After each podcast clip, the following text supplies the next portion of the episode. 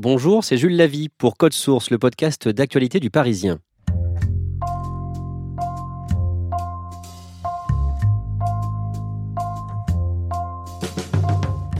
Il rêvait de devenir ministre de l'Éducation depuis plus de dix ans. Pour obtenir ce poste, il a fait campagne pendant la présidentielle de 2017 en envoyant son livre L'école de demain aux principaux candidats.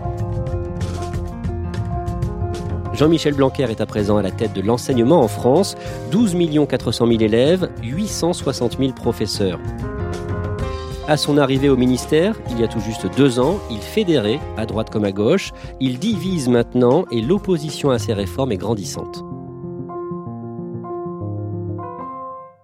Nous sommes avec Christelle Brigodeau, reporter au Parisien, spécialiste éducation. Alors Jean-Michel Blanquer prend ses fonctions au ministère de l'Éducation le 17 mai 2017 et dans les mois qui suivent, il est le chouchou des médias.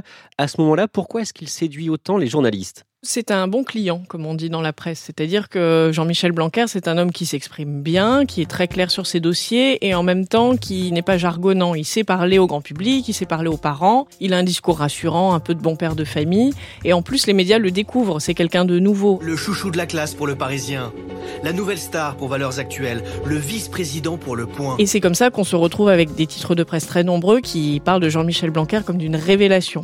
Il plaît à droite et à gauche? Oui, en tout cas, il, l'intéresse partout. Un jury de journalistes politiques l'Élysée, ministre de l'année. Un ministre qui plaît à toutes les droites. Écoutez, moi je le trouve très bon, Blanquer. Je trouve qu'il a le courage de faire des choses qu'on n'a pas, n'a pas fait. Le phénomène Blanquer constitue une victoire idéologique notable pour le Front National. À droite, on lui traise des lauriers. À gauche, on dit bon voilà, c'est un technicien qui connaît bien ses dossiers. Et avant la rentrée 2017, il est euh, dans tous les médias à deux jours d'intervalle. Il va être le 30 août sur euh, dans Valeurs Actuelles, qui est un journal marqué très à droite, et le lendemain euh, dans Libération, donc pour parler au public de gauche. Qui est vraiment Jean-Michel Blanquer? Comment est-il devenu un ministre incontournable de la Macronie? À ce moment-là, que pense Emmanuel Macron de lui? Il pense probablement que sa femme avait raison, puisque euh, sa femme Brigitte, c'est elle qui finalement a mis euh, Jean-Michel Blanquer dans sa, dans sa sphère au moment où il présentait sa, sa candidature. Et très vite, en fait, les deux hommes se sont bien entendus parce qu'ils partagent un certain nombre d'idées. Ils aiment tous les deux euh, le, débat intellectuel, ils aiment aussi l'action. C'est deux personnes qui dorment peu, qui, qui, ont, voilà, qui sont un peu bouillonnants comme ça, et, et ils se sont vite entendus. Et très vite, Jean-Michel Blanquer s'est retrouvé finalement de tous les déplacements du président. Euh, et c'est aussi comme ça qu'il a acquis ses galons de, chouchou du gouvernement. Est-ce qu'il est euh, bien vu pendant cette période par les syndicats d'enseignants? Alors les syndicats d'enseignants, eux, ne sont pas en train de découvrir Jean-Michel Blanquer, ils le connaissent déjà depuis des années. Et pour eux, euh, le souvenir est quelquefois un peu amer parce que Jean-Michel Blanquer, pour eux, c'est l'homme qui, sous les années Sarkozy, en tant que directeur général de l'enseignement scolaire, a mis en musique 80 000 suppressions de postes. Donc quand il arrive, les syndicalistes le, le regardent avec un peu de méfiance en se disant on va pas faire de procès d'intention, mais on surveille. Ils n'osaient pas l'attaquer aussi parce qu'il était populaire, c'est ça? Oui, il était, il était populaire notamment chez les parents, chez les parents d'élèves, avec euh, des scores de 60% d'opinion favorable, 70% quand il fait l'émission politique euh, de, personnes qui sont convaincues par son discours. Hmm. Donc il apparaît un peu comme intouchable, avec en plus un discours très consensuel. Quand il dit que l'objectif c'est 100% de réussite euh, au CP, personne va dire non, on est contre. Alors on va essayer de mieux connaître Jean-Michel Blanquer, Christelle Brigodeau. D'abord, à quoi il ressemble? C'est un homme de, de 54 ans, un peu dégarni, qui a des petites lunettes qu'il enlève souvent. Euh, il est un peu coquet avec ses, lunettes. Comme ça, il n'a pas énormément de présence. Mais par contre, quand il commence à parler des, sujets qu'il connaît, notamment l'école, il s'anime. On sent qu'il est chez lui. D'ailleurs, quand, on le voit au ministère de l'Éducation nationale, c'est frappant. Il aime bien montrer les lieux, montrer le jardin qui est très beau. Euh, on, sent qu'il se sent euh, à sa place finalement là-bas. Quelle est sa personnalité? Est-ce qu'il est chaleureux, par exemple? Il est plus chaleureux qu'il en a l'air. Euh, c'est pas non plus un bout en train. Euh, il a un côté, oui, un peu souriant, euh, mais en même temps, c'est quelqu'un qui est vraiment dans la maîtrise. C'est-à-dire que c'est difficile de, de, cerner le personnage. une personne qui, qui, le connaît assez bien me disait que c'est un, un, oxymore sur pattes. Il est à la fois chaleureux, mais en même temps très réservé. Il, il, il a un côté très classique et en même temps, il aime bien, il aime bien étonner. Il, il, joue toujours sur deux tableaux. Et d'ailleurs, quand il dit ni gauche ni droite, ça va bien avec sa personnalité. Il, est, il aime bien être entre deux et brouiller les lignes. De quel milieu est-ce qu'il vient? Il vient d'un milieu plutôt aisé. Euh, sa mère était professeure d'anglais, son père avocat. Il a grandi euh, dans un appartement du boulevard Haussmann à Paris. Euh, il a fait ses, ses, études dès le primaire euh, au collège Stanislas, qui est un collège privé catholique euh, où se retrouve un peu la, la bonne bourgeoisie parisienne. J'ai un excellent souvenir de, des premières années de, de l'école primaire. Ça ressemblait un peu au petit Nicolas. J'avais une très bonne maîtresse. Et puis on était euh, des classes, on était une classe multiniveau, comme on dit. Il a grandi dans un milieu plutôt aisé, puis il a fait ses études à Sciences Po. Euh, euh, voilà, faut l'imaginer étudiant euh, avec des cheveux et avec une mobilette. Il avait une passion pour les mobilettes. Il leur donnait même des noms quand il était plus jeune. Euh, L'une s'appelait Ciboulette. J'ai appris ça. Au collège euh, Stanislas, euh, c'est là qu'il devient ami avec François Barouin. Oui, alors François Barouin, c'est son ami de toujours. Pour François Barouin, Jean-Michel Blanquer, c'est Jean-Mi. C'est un peu des inséparables. euh, Ils, sont, ils, ils se sont toujours suivis et c'est vraiment un, euh, oui, une amitié très très forte. C'est probablement le meilleur de sa génération et c'est un choix euh, remarquable de la part du président Macron de s'appuyer sur des personnalités de la société civile qui ne sont pas des politiques. Vous avez dit il a fait Sciences Po. Quel a été son, son parcours, sa carrière? C'est un professeur, en fait, Jean-Michel Blanquer. Après ses études, il a fait un doctorat de droit. Il est professeur de droit public. Il est chercheur associé euh, pendant un temps euh, à Bogota, en Colombie. C'est là qu'il se prendra de passion pour l'Amérique latine. Puis il revient en France. Euh, il fait le forcing pour rentrer à l'Institut des hautes études de l'Amérique latine. On sent déjà percer une ambition. Il en devient d'ailleurs le directeur assez rapidement. Et puis en 2004, c'est le moment où son destin bascule parce que on glisse son nom euh, pour euh, prendre un rectorat qui est pas très prisé parce qu'il est au bout du monde, c'est la Guyane. Et là, euh, quelqu'un suggère le nom de Jean-Michel Blanquer. On lui explique qu'il aura une pirogue de fonction, que ce sera le seul recteur en France à avoir ce privilège. Il y va. Et là, euh, de 2004 à 2006, il se révèle quelque part. Euh, lui, il se prend vraiment de passion pour les sujets d'éducation, qu'il connaissait déjà bien par ailleurs. Et son bilan est assez salué là-bas, à la fois là-bas, et c'est le tour de force, et en même temps au ministère. Quand il rentre en 2006, il passe un petit temps euh, au cabinet de, Gilles de Robien, et puis progressivement, il gravit les échelons. Donc là, il commence à, se lancer, disons. Il est recteur de Créteil, là, il cumule les expérimentations, on l'appelle le géotrouve-tout de l'éducation, il, il, est assez bouillonnant. Et au bout du compte, en 2009, il devient numéro 2 du ministère de l'Éducation. Voilà, après le rectorat de Créteil, il est nommé directeur général de l'enseignement scolaire. Ça veut dire quoi? C'est un peu le vice-ministre. C'est-à-dire que le ministre prend la parole, etc. Lui, il est dans l'ombre. Là, à ce moment-là, on le voit plus tellement médiatiquement, mais c'est lui qui met en musique toute la politique du, du gouvernement en matière d'école. Avec qui comme ministre? Avec Luc Châtel. Qu'est-ce qu'il fait à, à, ce poste? Il a la tâche ingrate de mettre en musique, enfin de continuer de mettre en musique euh, des suppressions de postes très nombreuses qui ont été décidées par euh, Nicolas Sarkozy. Euh, on est dans un moment où on explique qu'il faut réduire le nombre de fonctionnaires et notamment de l'éducation nationale. Donc, évidemment, c'est très mal perçu. Il y a, il y a des grèves, etc. Et Jean-Michel Blanquer, en même temps, essaye d'en profiter pour faire passer un petit peu ses, idées sur l'école. C'est lui qui met en place la mesure phare de Nicolas Sarkozy, les internats d'excellence. Exemple des expérimentations Blanquer, des retraités pour remplacer les profs malades, des primes pour les classes avec aucun absent, et des tests de connaissances et de comportement dès l'âge de 5 ans. Il essaye de faire passer des choses, mais en même temps, c'est pas lui euh, qui décide. Il a un ministre au-dessus de sa tête. Jean-Michel Blanquer n'est pas devenu ministre de l'Éducation euh, par hasard. C'était son rêve. Qu'est-ce qu'il a fait pour y arriver? Alors, il a fait beaucoup. Il s'y est préparé pendant presque 20 ans, finalement. Quand en 2012, euh, c'est la gauche qui passe au pouvoir avec euh, François Hollande, il est mis sur la touche parce qu'il est quand même étiqueté comme un homme de droite. Il est mis sur la touche, il essaye de, de, de prendre la présidence de Sciences Po. Euh, c'est un peu un rêve, mais il est écarté. Donc il, il dirige l'ESSEC, qui est une, une, école de commerce euh, plutôt connue, cotée. Et c'est là, en fait, qu'il va commencer à, à, réfléchir et à mettre en place toute une stratégie. Il écrit deux livres. Le premier s'appelle L'école de la vie. le deuxième, deux ans plus tard, en 2016, L'école de demain. Et alors, en sous-titre, au cas où on n'aurait pas compris, c'est proposition pour une école rénovée. Donc euh, voilà, voici mon programme euh, pour l'éducation. Et pendant ce temps, il affine ses réseaux, il, il, rencontre du monde, il essaye de se placer vraiment. Et ce livre, il l'envoie euh, aux principaux candidats à la présidentielle? Oui, tout à fait. Euh, il leur envoie. Il rencontre aussi Alain Juppé, Alain Juppé qui lui-même écrit un livre qui s'appelle Mes chemins pour l'école avant avant d'être candidat. Et Jean-Michel Blanquer en relira les épreuves. Il est il est connu quand même, notamment à droite comme étant vraiment l'homme de la situation sur sur l'école. Il a réussi à s'imposer comme ça. Et dans le milieu de l'éducation, quelque part, avant même qu'on connaisse les candidats à l'élection présidentielle, on sait que Jean-Michel Blanquer sera probablement ministre de l'Éducation. Et en quelques mots, quelle est sa vision de l'école? Alors déjà, il a une conviction euh, cheville au corps qui, lui donne d'ailleurs un peu d'emphase quand il parle de l'école, c'est que il, pense fondamentalement qu'en faisant pour l'école, on fait pour les élèves évidemment, mais qu'on fait pour la France. Il a un côté comme ça très républicain, euh, de se dire euh, l'école c'est le socle de la République. Ça c'est très très important pour lui. Sur l'enseignement, pour lui, qu'est-ce qui est important? Qu'est-ce qu'on doit apprendre aux élèves Son slogan, c'est lire, écrire, compter et respecter autrui. Lire, écrire, compter, respecter autrui c'est l'essentiel parce que c'est le socle de tout le reste. Si tous les enfants ont ces savoirs fondamentaux, ils peuvent aller vers les autres connaissances. Un enseignement qu'il appelle explicite, donc euh, c'est-à-dire euh, l'école d'avant, l'école, euh, l'école des fondamentaux, et à partir du moment où on connaît le BABA, le reste suivra. On voit qu'il a fait campagne. Après l'élection d'Emmanuel Macron en 2017, il devient donc ministre de l'Éducation. Qu'est-ce qu'il a fait à son arrivée à la tête du ministère? Il a commencé finalement par défaire les réformes de ses prédécesseurs, Najat Vallaud-Belkacem et Benoît Hamon, c'est ça?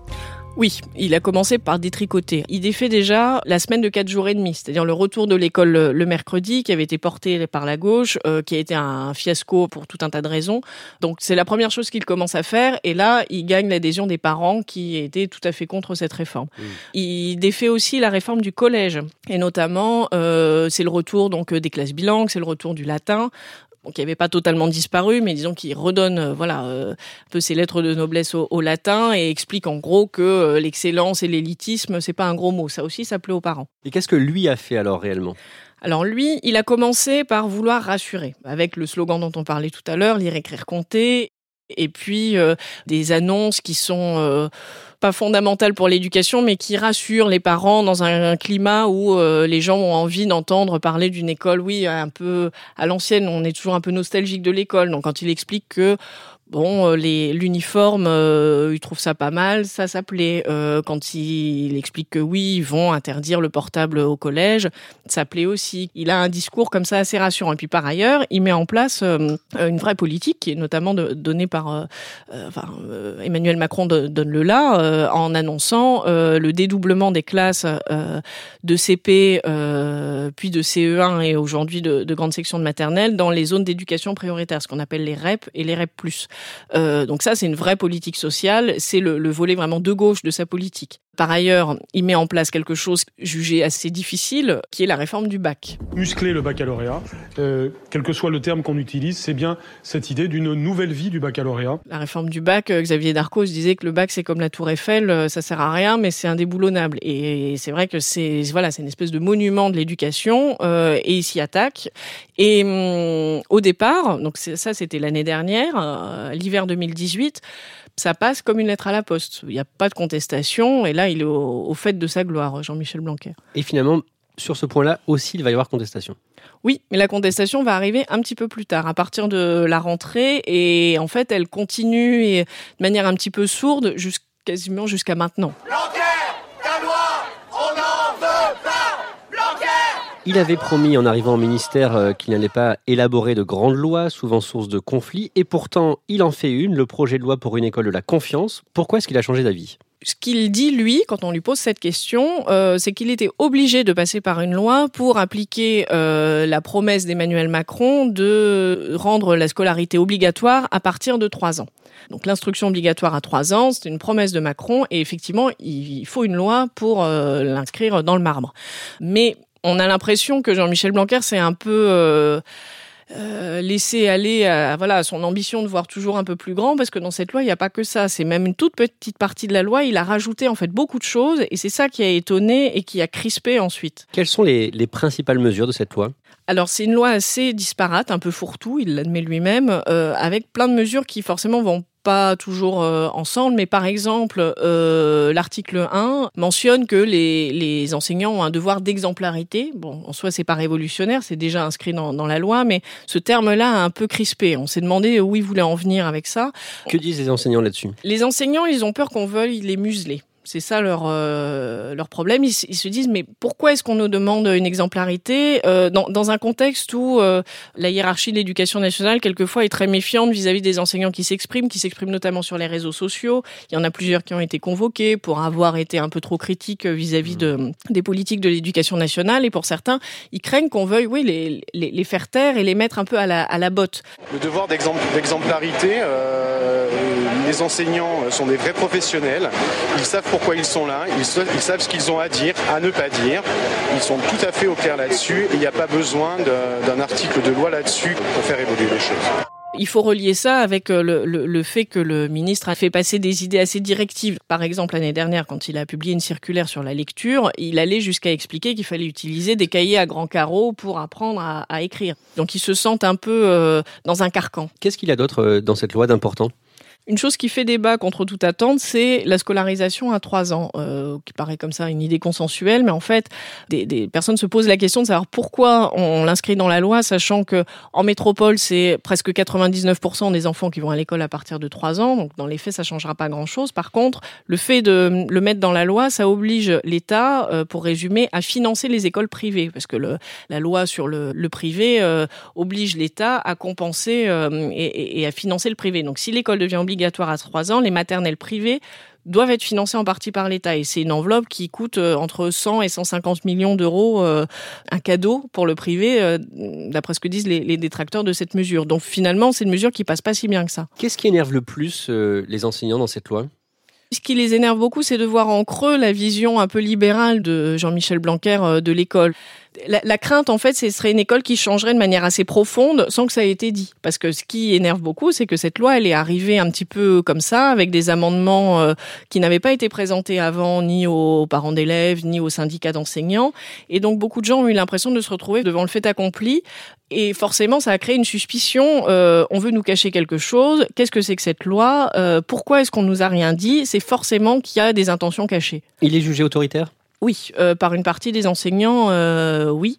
Et en plus, euh, là, ces derniers temps, les, les rapports se sont vraiment durcis euh, parce que la contestation a, a, a augmenté. Jean-Michel Blanquer, lui, euh, c'est un peu raidi, euh, parlant par exemple de, de Bobard à toutes les sauces quand il s'agissait de, de, de, la contestation de, de, sa loi. Alors effectivement, d'ailleurs, il y avait des choses fausses qui circulaient, mais voilà, là, on, on, on, est vraiment dans un rapport de force en ce moment. Alors je vais crever, je vais me barrer peut-être. Je vais me barrer, je vais peut-être démissionner, j'en sais rien. Et première conséquence de ces manifestations, le vendredi 17 mai, une mesure importante de ce projet de loi a été définitivement abandonnée. Oui, il s'agit de l'article 6 quater de la loi qui prévoit le regroupement euh, possible d'écoles autour du collège de secteur. Euh, et ça, c'est une disposition qui était arrivée par la voie d'un amendement à l'Assemblée nationale qui avait surpris tout le monde et qui avait vraiment causé la, la contestation qu'on connaît aujourd'hui. Euh, c'est vraiment ce point-là qui a emmené les parents d'élèves devant les écoles à faire des banderoles, etc. Pourquoi ça les inquiétait? Parce qu'ils avaient peur qu'on supprime l'école telle qu'ils la connaissaient, qu'on regroupe les écoles avec le collège, qu'on supprime les directeurs d'école, c'est un gros point d'inquiétude. Et donc finalement, ils avaient peur du, qu'on crée une école complètement différente sans même les avoir prévenus. L'abandon de, de, cette mesure, est-ce que ça va suffire euh, à apaiser la contestation? Pour l'instant, on ne sait pas. C'est l'objectif de Jean-Michel Blanquer. Au début de la contestation, Jean-Michel Blanquer avait annoncé qu'il était prêt à revenir sur ce point parce qu'il sentait bien que c'était l'objet de crispation. Donc là, si la mesure est retirée, c'est vraiment pour calmer les foules. Après, est-ce que ça suffira? On ne sait pas. Est-ce que Jean-Michel Blanquer risque d'être remplacé à l'occasion d'un éventuel remaniement ministériel? Je ne pense pas là qu'il soit question de le remplacer.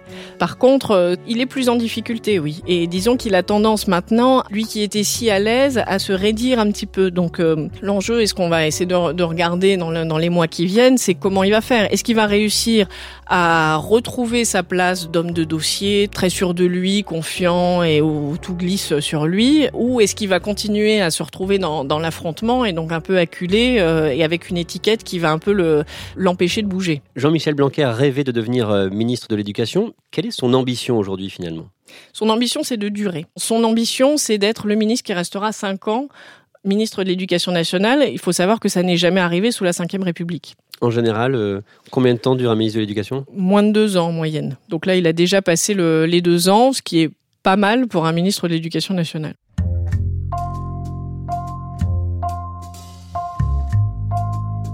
Merci à Christelle Brigodeau. Code Source est le podcast d'actualité du Parisien.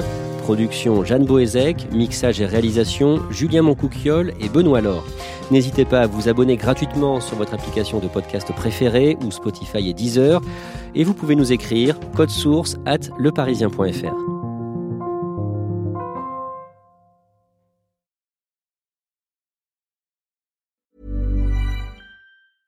Mom deserves the best, and there's no better place to shop for Mother's Day than Whole Foods Market. They're your destination for unbeatable savings, from premium gifts to show-stopping flowers and irresistible desserts. Start by saving 33% with Prime on all body care and candles. Then get a 15-stem bunch of tulips for just $9.99 each with Prime. Round out Mom's menu with festive rosé, irresistible berry chantilly cake, and more special treats. Come celebrate Mother's Day at Whole Foods Market.